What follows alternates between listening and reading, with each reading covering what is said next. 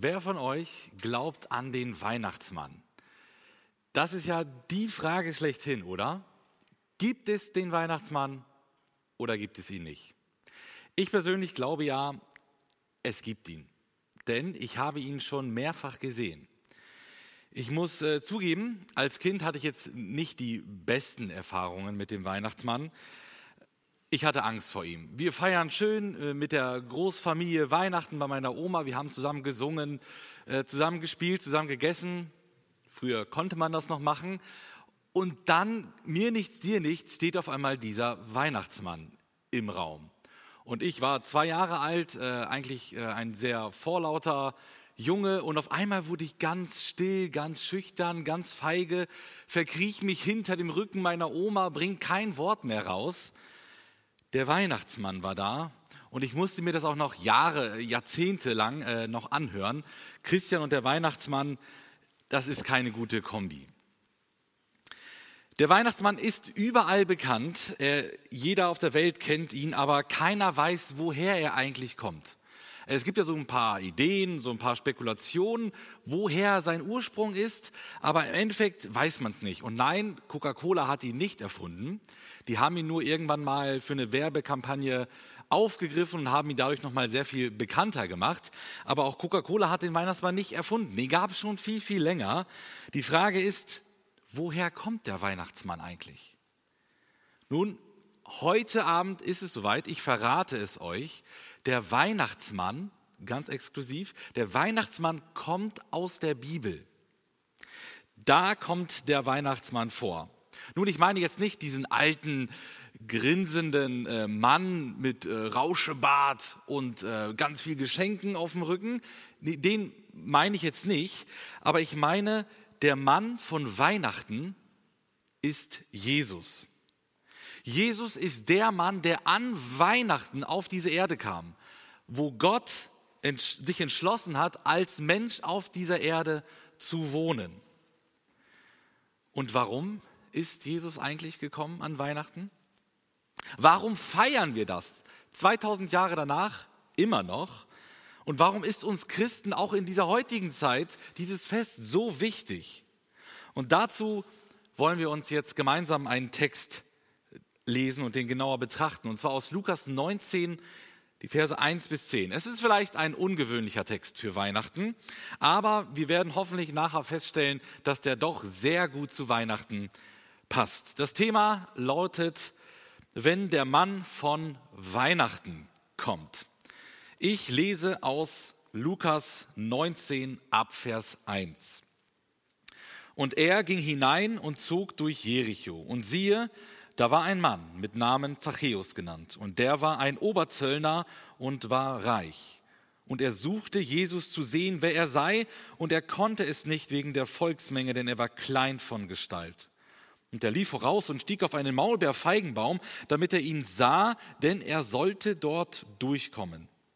Und als er an den Ort kam, sah Jesus auf und erblickte ihn und sprach zu ihm, Zachäus, Steig eilends herab, denn heute muss ich in deinem Haus bleiben. Und er stieg eilends herab und nahm ihn auf mit Freuden. Und als sie es sahen, murrten alle und sagten, er ist eingekehrt, um bei einem sündigen Mann zu herbergen. Zachäus aber stand und sprach zu dem Herrn, siehe Herr, die Hälfte meiner Güter gebe ich den Armen. Und wenn ich von jemand etwas durch falsche Anklage genommen habe, so erstatte ich es vierfach. Jesus aber sprach zu ihm, heute ist diesem Haus Heil widerfahren, weil auch er ein Sohn Abrahams ist. Denn der Sohn des Menschen ist gekommen, zu suchen und zu retten, was verloren ist. Kurz zum Kontext dieser Geschichte. Die Zachäus-Geschichte ist lukanisches Sondergut. Das heißt, sie kommt nur beim Evangelisten Lukas vor. Alle anderen Evangelisten, Matthäus, Markus, Johannes, die erwähnen diese Geschichte nicht, außer eben der Evangelist Lukas. Und kurz vor unserem Text in Lukas 19, da kommt der sogenannte reiche Jüngling zu Jesus. Und er will Jesus nachfolgen. Das Problem ist, er hat sehr viel Geld. Und dieser Reichtum steht ihm im Weg. Und Jesus sagt dann am Ende, als Je, also da heißt es, als Jesus ihn so traurig sah, sagte er, wie schwer ist es doch für Wohlhabende in Gottes Reich zu kommen. Eher kommt ein Kamel durch ein Nadelöhr als ein Reicher in Gottes Reich. Da fragten die Zuhörer, wer kann dann überhaupt gerettet werden? Jesus sagte, das für Menschen Unmögliche ist möglich bei Gott. Also Reiche haben es unglaublich schwer, in den Himmel zu kommen, aber Gott kann es so führen. Und Zachäus ist das beste Beispiel, dass auch ein Reicher in den Himmel kommen kann. Wenn der Weihnachtsmann von Weihnachten kommt, dann kennt er deine Wunschliste. Jesus ist auf dem Weg nach Jerusalem und es ist seine letzte Reise nach Jerusalem. In Jerusalem wird das Kreuz auf ihn warten. Er steht also kurz vor seinem Tod. Und während dieser Reise, Lukas berichtet dort sehr ausführlich von Kapitel 9 bis 19, während dieser Reise kommt er durch Jericho. Also er ist kurz vor Jericho kurz vor, der, ähm, vor dem Palmsonntag, also eine Woche vielleicht vor seiner Kreuzigung. Und da kommt er durch Jericho, durch diese alte, wunderschöne Stadt. Und er hat eben gerade einen blinden Mann geheilt und durchzieht jetzt diese Stadt Jericho. Lukas verrät uns nicht, was er dort vorhat. Er geht einfach durch diese Stadt. Aber wir erfahren, wer da noch in Jericho war. Vers 2 bis 3. Uns wird dort ein Mann vorgestellt und wir erfahren dort mehrere Dinge über diesen Mann. Erstens, der Mann heißt Zachäus.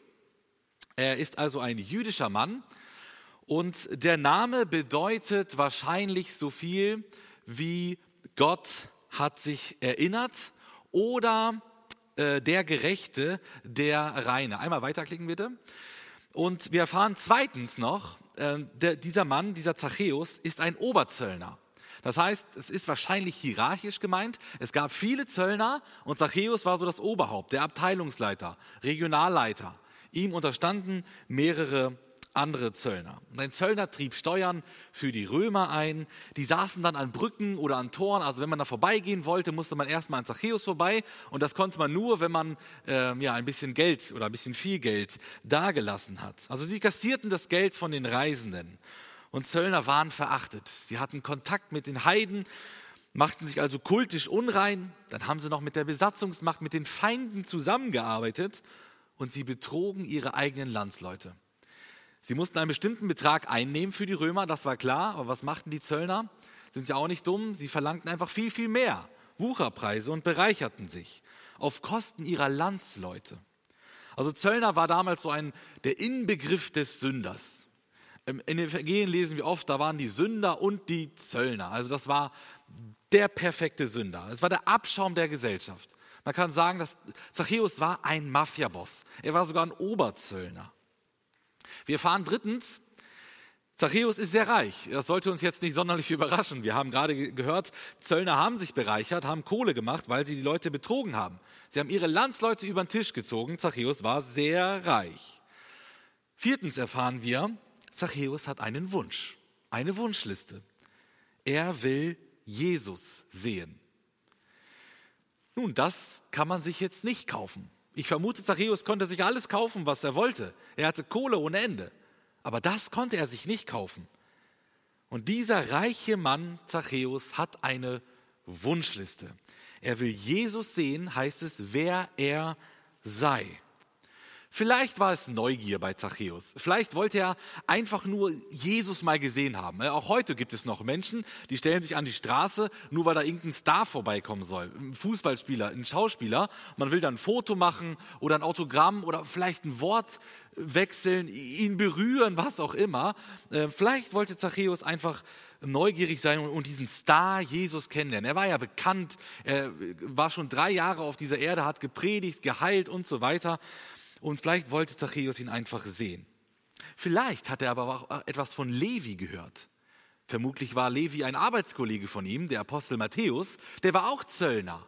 Kapitel 5 lesen wir das und er hat alles stehen und liegen lassen und ist Jesus nachgefolgt. Vielleicht hat er was von Levi, von Matthäus gehört, dass er ähm, ja, Jesus jetzt nachfolgt und er ist eben neugierig geworden.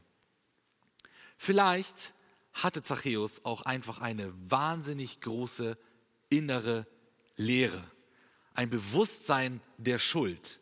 Vielleicht hatte er eine tiefe Sehnsucht nach mehr. Augustinus, der Kirchenvater aus dem vierten Jahrhundert, sagte einmal diesen wunderschönen Satz, für den er auch so be bekannt geworden ist, unter anderem, unruhig ist unser Herz, bis es Ruhe findet in dir. Unruhig ist unser Herz, bis es Ruhe findet in dir. Und ich wette, Zachäus war unruhig. Und vielleicht bist auch du unruhig in deinem Herzen. Vielleicht hast du heute eingeschaltet und bist innerlich unruhig. Vielleicht hast du eingeschaltet, um Jesus zu sehen. Weil du weißt, dass nur Jesus deine Sehnsucht stillen kann. Weil du weißt, dass es da mehr geben muss als dieses normale Leben. Und dann bist du bei Jesus an der richtigen Adresse.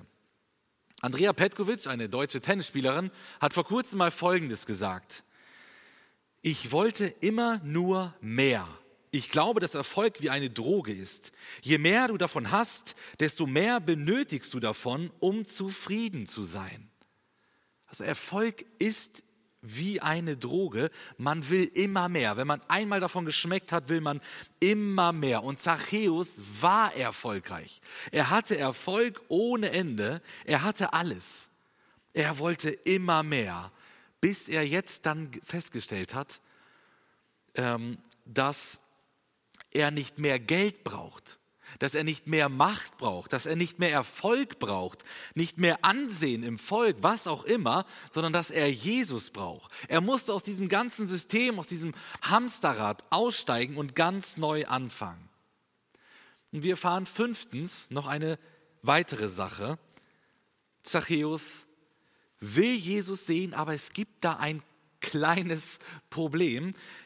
Er ist zu klein da dachte ich ja, man kann echt nicht alles im Leben haben. Ne? Also der Mann hatte Geld, aber ja, irgendwo gibt es halt da so ein Handicap. Und Zachäus war halt klein.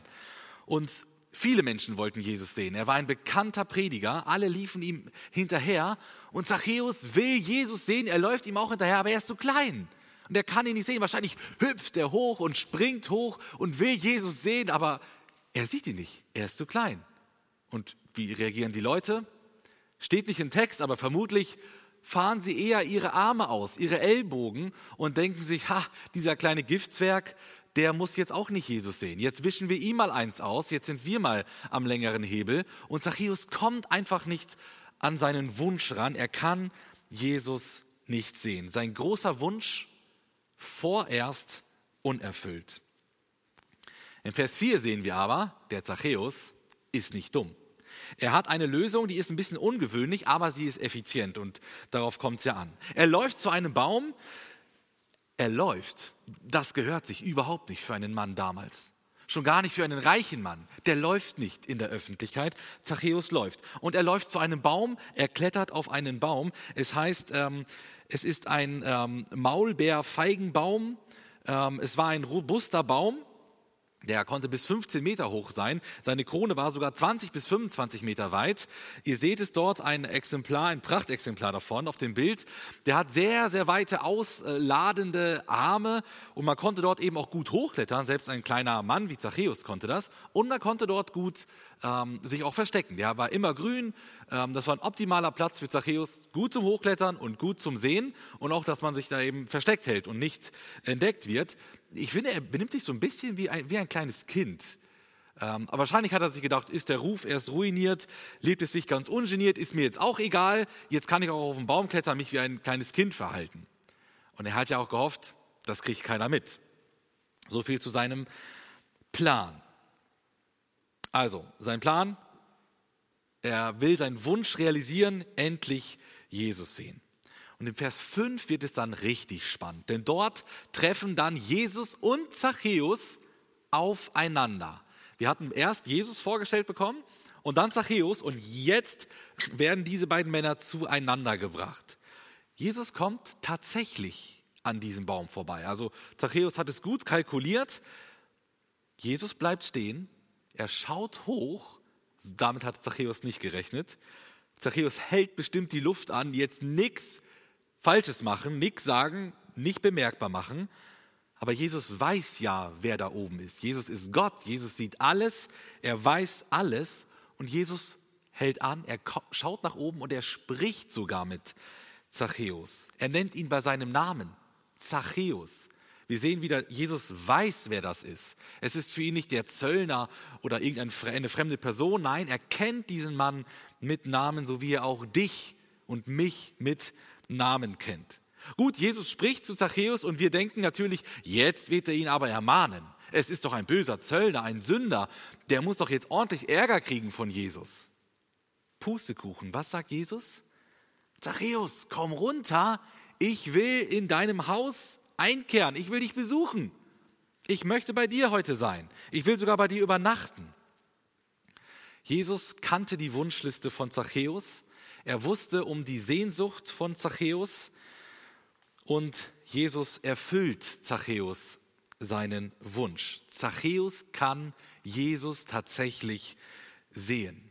Aber Jesus macht sogar noch viel mehr. Er toppt diesen Wunsch. Er gibt ihm mehr als erwartet. Zachäus kann nicht nur Jesus sehen, sondern Jesus kommt sogar zu ihm nach Hause. Und auch das ist wieder typisch für Jesus. Jesus erfüllt nicht nur einen Wunsch, er gibt mehr als erwartet. Jesus selbst hat einmal gesagt, ich bin gekommen, damit sie Leben haben und es in Überfluss haben. Also er will uns nicht nur irgendwie Leben geben, sondern er will uns überfließendes, wunderschönes Leben geben. So ist Jesus, verschwenderisch, großzügig. Und Jesus geht zu diesem Sünder nach Hause. Auch das war typisch für Jesus. Er war immer bei den Sündern. Da war er gerne, auch wenn die anderen Leute sich immer sehr daran gestört haben. Wir haben vier Kinder. Die sind alle noch relativ klein und jung und die wissen, an Weihnachten gibt es Geschenke. Das ist einfach so und ähm, das wird auch diese Weihnachten wieder so sein. Und auch unsere Kinder wissen, wenn man die Wünsche aufschreibt, dann erhöht sich die Wahrscheinlichkeit, dass man genau das bekommt, was man sich ja gewünscht hat. Und so schreiben unsere Kinder ja spätestens ab Sommer äh, fleißig ihre Wunschlisten. Irgendwann ist das komplett ausgeufert bei uns. Meine Frau hat einen Schreibstopp verhängt. Die waren wirklich äh, gefühlt schon Meter lang. Da standen 50, 60 Sachen drauf. Den ganzen äh, Müller-Lego-Katalog abgeschrieben. Ähm, und dann sahen die Wunschlisten so aus. Und dann hieß es, okay, stopp, wir müssen jetzt reduzieren äh, auf, auf sieben Wünsche. Ähm, das sind dann die Wünsche, die dann jetzt bei uns aktuell äh, an der, am Kühlschrank hingen. Dort ähm, dann stehen da eben Lego-Sachen, Kuscheltiere und Tipptoy-Stifte und so äh, tolle Dinge, was sich Kinder halt so wünschen drauf. Ähm, also wir haben einfach festgestellt, sie wünschen sich gefühlt einfach alles. Also sie haben tausend Wünsche, sie wollen alles haben. Zachäus hatte alles in seinem Leben und er hatte nur noch einen einzigen Wunsch. Bei Zachäus war die Wunschliste sehr, sehr klein. Er wollte Jesus sehen. Was für ein fantastischer Wunsch. Welche Wünsche haben wir heute? Ich denke, da stimmen mir alle zu, wir alle wollen das Ende der Krise. 2015 war es die Flüchtlingskrise, 2019 war es die Klimakrise, 2020 ist es die Corona-Krise. Man könnte sagen, immer Krise, Krise, Krise, Krise. Aber sind diese Krisen wirklich unser größtes Problem? Ist das wirklich das Schlimmste, was in unserer Gesellschaft gerade falsch läuft? Nein, ich denke, das größte Problem unserer heutigen Zeit ist, dass Menschen Jesus nicht mehr sehen wollen. Die Menschheit interessiert sich, unser Land interessiert sich nicht mehr für Jesus. Wer will Jesus noch sehen? Zachäus wollte Jesus sehen. Er wollte Jesus kennenlernen. Was sind deine persönlichen Wünsche?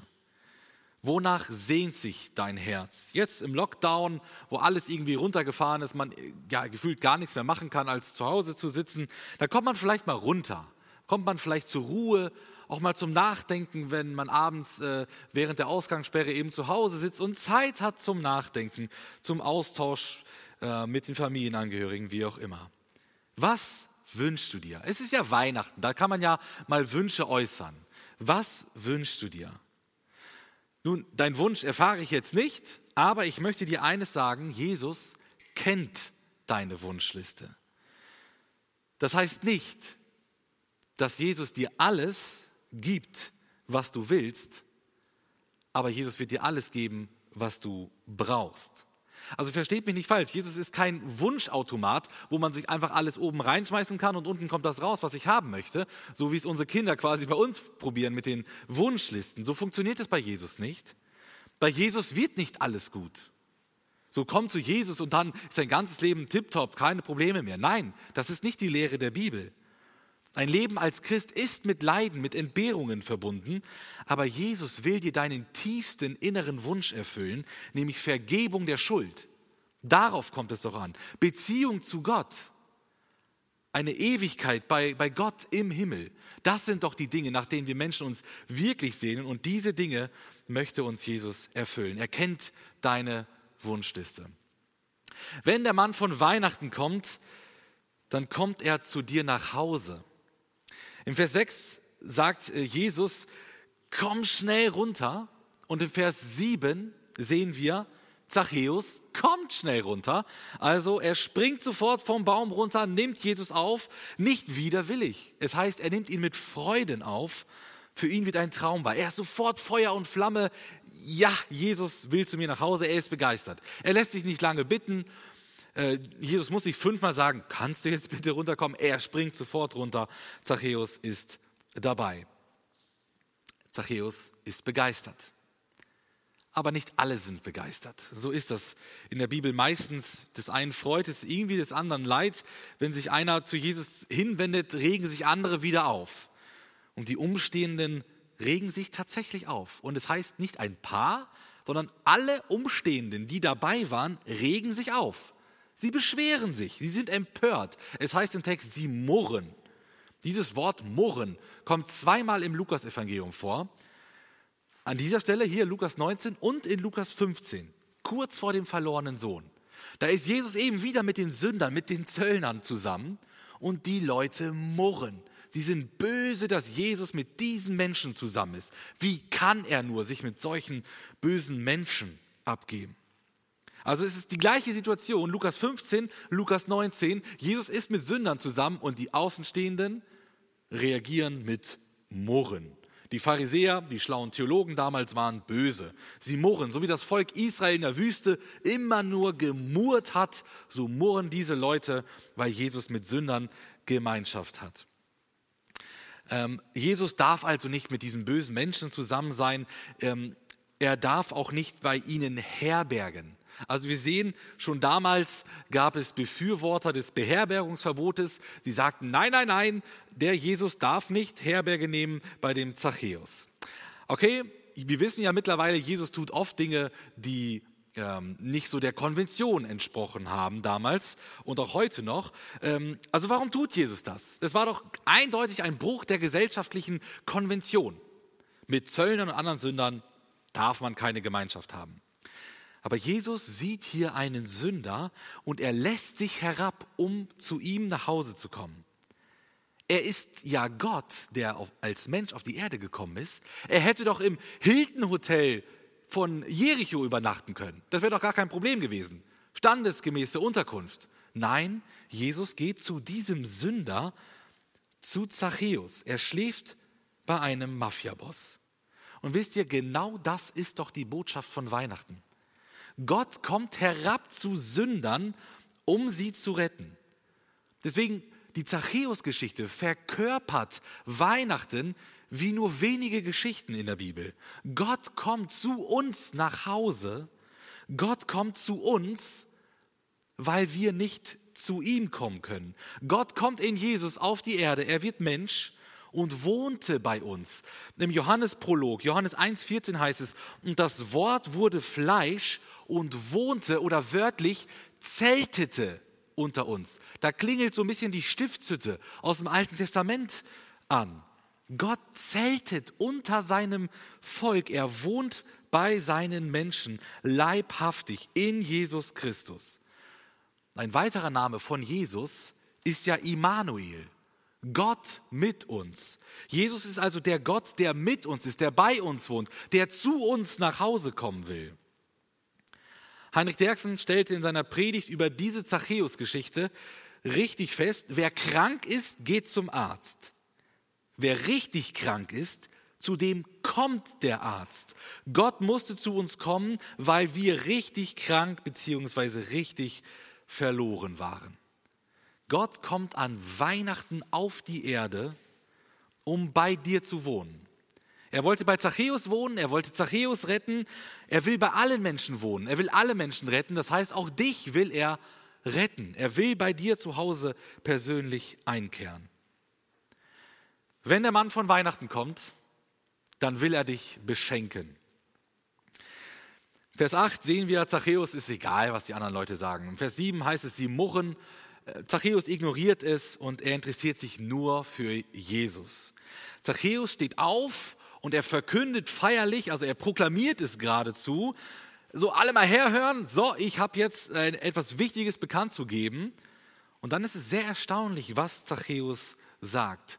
Denn Zachäus leistet Wiedergutmachung. Er sagt, ich will die Hälfte meines Besitz, Besitzes, und das war richtig viel, richtig viel, die Hälfte meines Besitzes will ich an Arme abgeben. Also erstmal 50 Prozent sind schon gleich weg an Hilfsbedürftige. Und wenn ich jemanden betrogen habe, und ja, Zachäus, du hast viele betrogen, wenn ich viele betrogen habe, möchte ich es vierfach erstatten. Also nicht einfach nur die 10 Euro wieder zurückerstatten, sondern ich zahle sogar 40 Euro als Wiedergutmachung. Und interessant, Zachäus orientiert sich hier am mosaischen Gesetz, also an dem Gesetz, das Gott Mose gegeben hat für das Volk Israel. Denn dort heißt es, wenn du jemandem eine Kuh stiehlst oder ähm, ein, ein Schaf stiehlst, dann musst du ihm das fünf oder vierfach, je nachdem, was du gestohlen hast, fünf oder vierfach erstatten. Und Zachäus ist Jude, er kennt das Gesetz, er kennt Gottes Wort sogar und er orientiert sich an der strengsten Verordnung sozusagen und sagt, gut, wenn ich betrogen habe, ich erstatte es vierfach.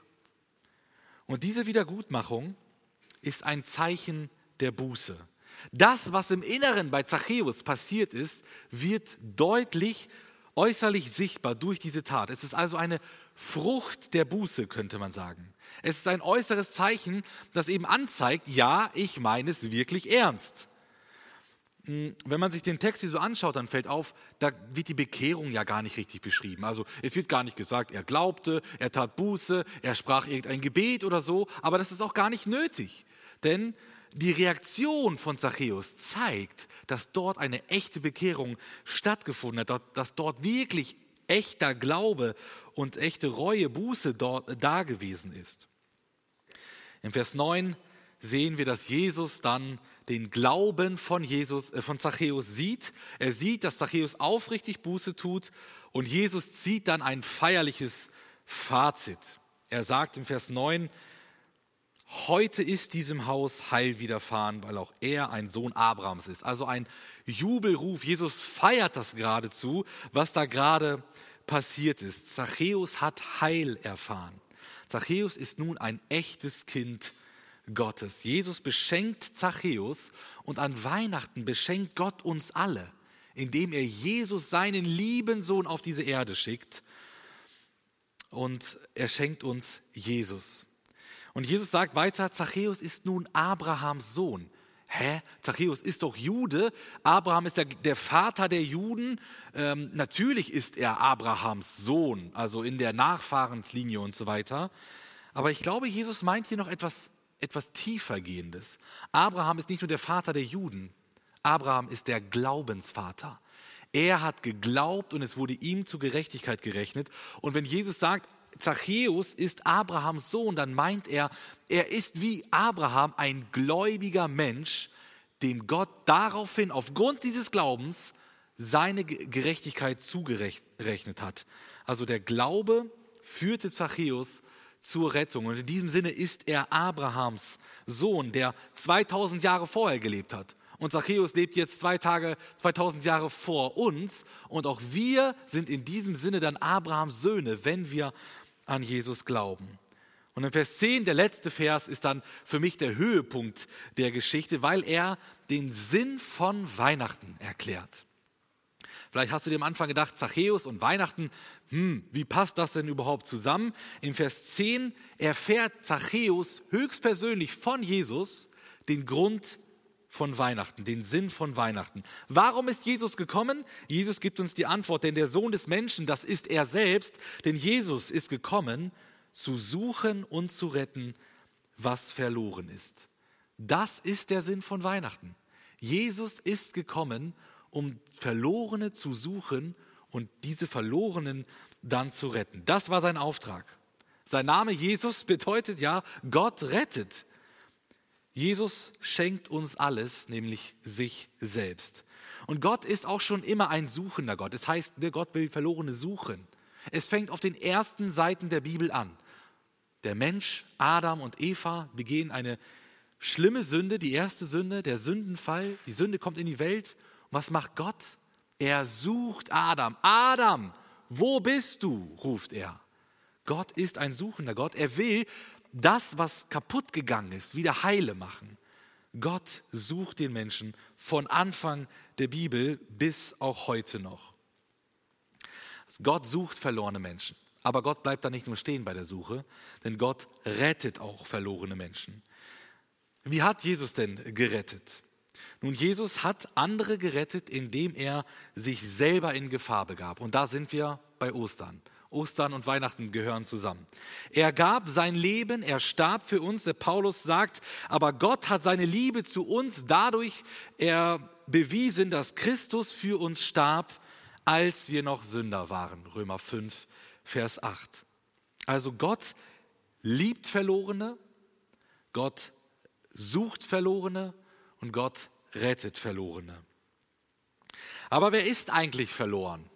Das ist ja auch noch eine wichtige Frage. Bist du denn verloren? Zählst du zu den Verlorenen? Ich las neulich von einer lustigen Vermisstenanzeige in Island. Da war eine Reisegruppe unterwegs in einem Bus zu einem äh, besonderen Berg äh, ähm, und nach einer Pause am Rastplatz fuhren sie eben oder wollten sie weiterfuhren, weiterfahren mit dem Bus und dann haben sie durchgezählt und auf einmal festgestellt, warte mal, wir sind noch 50 Leute, sind aber nur 49 wiedergekommen. Eine Person fehlt. Und schnell war klar, okay, eine Frau fehlt und es wurde bekannt gegeben, eine Frau fehlt. Asiatisches Aussehen, 1,60 Meter, dunkle Kleidung, die müssen wir finden. Und alle Leute, 50 Leute machen sich auf die Suche, suchen mehrere Stunden lang verzweifelt. Sogar ein Hubschrauber war ähm, angeordert worden, aber die Suche war einfach vergeblich. Sie haben sie einfach nicht gefunden. Bis irgendwann dieser Frau auffiel, warte mal, 1,60, asiatisches Aussehen, dunkle Kleidung, das könnte ich sein. Warte mal, suchen die mich gerade? Und als sie das festgestellt hat, konnte die Suche beendet werden. Sie hat festgestellt, sie hat sich selber gesucht. Sie hat nicht gemerkt, dass sie die Verlorene war. Sie dachte, ich suche eine andere verlorene Frau. Ich bin doch nicht die Verlorene. Denken wir nicht oft genauso? Ich verloren? Nee. Also mein Nachbar, was der alles auf dem Kerbholz hat, ähm, der hat ähm, viele böse Sachen gemacht. Ich bin ein Unschuldslamm. Wir vergleichen uns mit anderen und wir denken, wir sind nicht verloren.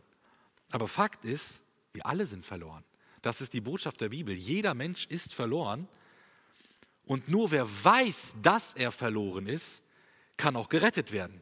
Erst als sie verstanden hat, ich bin die verlorene Person, ja, wurde sie auch gerettet und die Suchaktion war vorbei und es konnte weitergehen. Vor ein paar Monaten haben wir als Familie oder mit Michis Familie, meinem Bruder, äh, mit einigen Kindern eine ähm, Fahrradtour gemacht, beziehungsweise die Kinder waren mit den Fahrrädern unterwegs zum Auesee und wir sind hinterhergegangen, haben einen Spaziergang gemacht. Und irgendwann waren wir dann hier wieder in unserer Siedlung und die Kinderhorde fuhr fort mit ihren Fahrrädern und eine von unseren ähm, ja, Kindern kam da anscheinend nicht ganz so schnell hinterher. Wir kamen dann nach Hause, waren dann bei Michi angekommen und stellten auf einmal fest, da fehlt jemand. Und sofort sprangen wir aufs Fahrrad, fuhren in unterschiedliche Richtungen, alle Straßen sofort abgesucht und telefoniert und so weiter. Und nach ein paar Minuten hatten wir sie tatsächlich gefunden. Sie ist an einer Stelle, also die Kinder waren zu schnell, sie kam nicht hinterher und dann ist sie falsch abgebogen und wir sind auch nachher woanders lang gegangen, sodass wir uns eben nicht getroffen haben. Und dann war sie ein paar Minuten verloren. Zum Glück, Gott sei Dank, ist nichts passiert, aber auch jetzt ein paar Monate später spricht sie immer noch davon. Wisst ihr noch, damals, als ich verloren war? Genau so sagt sie das immer. Ich war auch schon einmal verloren. Und an dem Abend haben wir dann noch das Lied gesungen, ein kleines wildes Schäfchen und dann ähm, das von Jesus eben gesucht und gefunden wurde. Und sie sagt das immer wieder. Wisst ihr noch, als ich verloren war? Also sie weiß, dass sie verloren war und sie steht dazu. Sie wusste, allein komme ich da jetzt nicht mehr raus. Ich bin verloren, ich brauche Rettung. Aber sie wusste auch, da wird jemand kommen, da wird jemand mich suchen und dann werden die mich auch retten. Und genau das tut Gott für dich auch. Er sieht dich, er weiß, dass du verloren bist und er kommt, er steigt sozusagen auf sein Fahrrad im Bilde gesprochen und sucht dich. Und er wird dich finden und er, er wird dich retten. Du musst dich aber retten lassen. Das ist die Bedingung. Zachäus tat es. Er lässt sich auf Jesus ein. Zachäus findet Rettung. Er findet Heil. Wie heißt es so schön im wahrscheinlich bekanntesten Kirchenlied der Welt? Amazing grace, how sweet the sound that saved a wretch like me.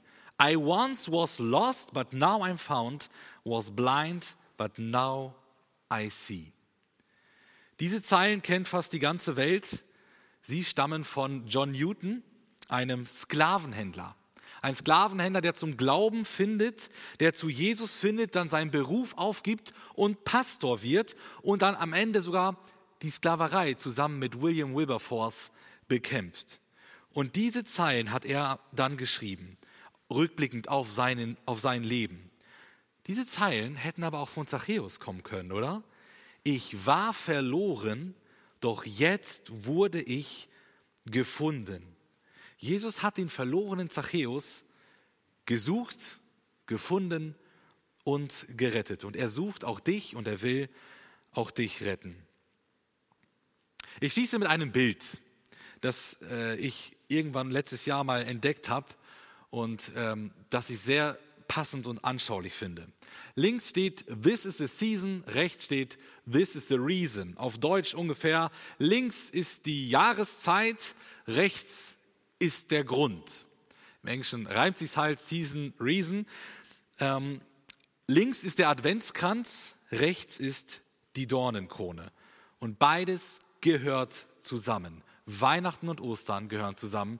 Krippe und Kreuz gehören zusammen. Jesus kam an Weihnachten, um an Ostern zu sterben und aufzuerstehen. Und das ist der Grund seines Kommens. Er kam, um verlorene Menschen, um dich und mich zu retten und um uns zu suchen. Und diese Rettung bewirkte er am Kreuz von Golgatha. This is the season and this is the reason. Ich lade dich ein, lass dich von Jesus retten. Du bist verloren, du brauchst Rettung und Rettung gibt es nur bei Jesus. Es ist ein Geschenk. Heute gibt es Geschenke für jeden. Du musst dieses Geschenk annehmen und auspacken. Du musst es dir nicht verdienen und dann wird es auch in deinem Herzen Weihnachten werden. Amen.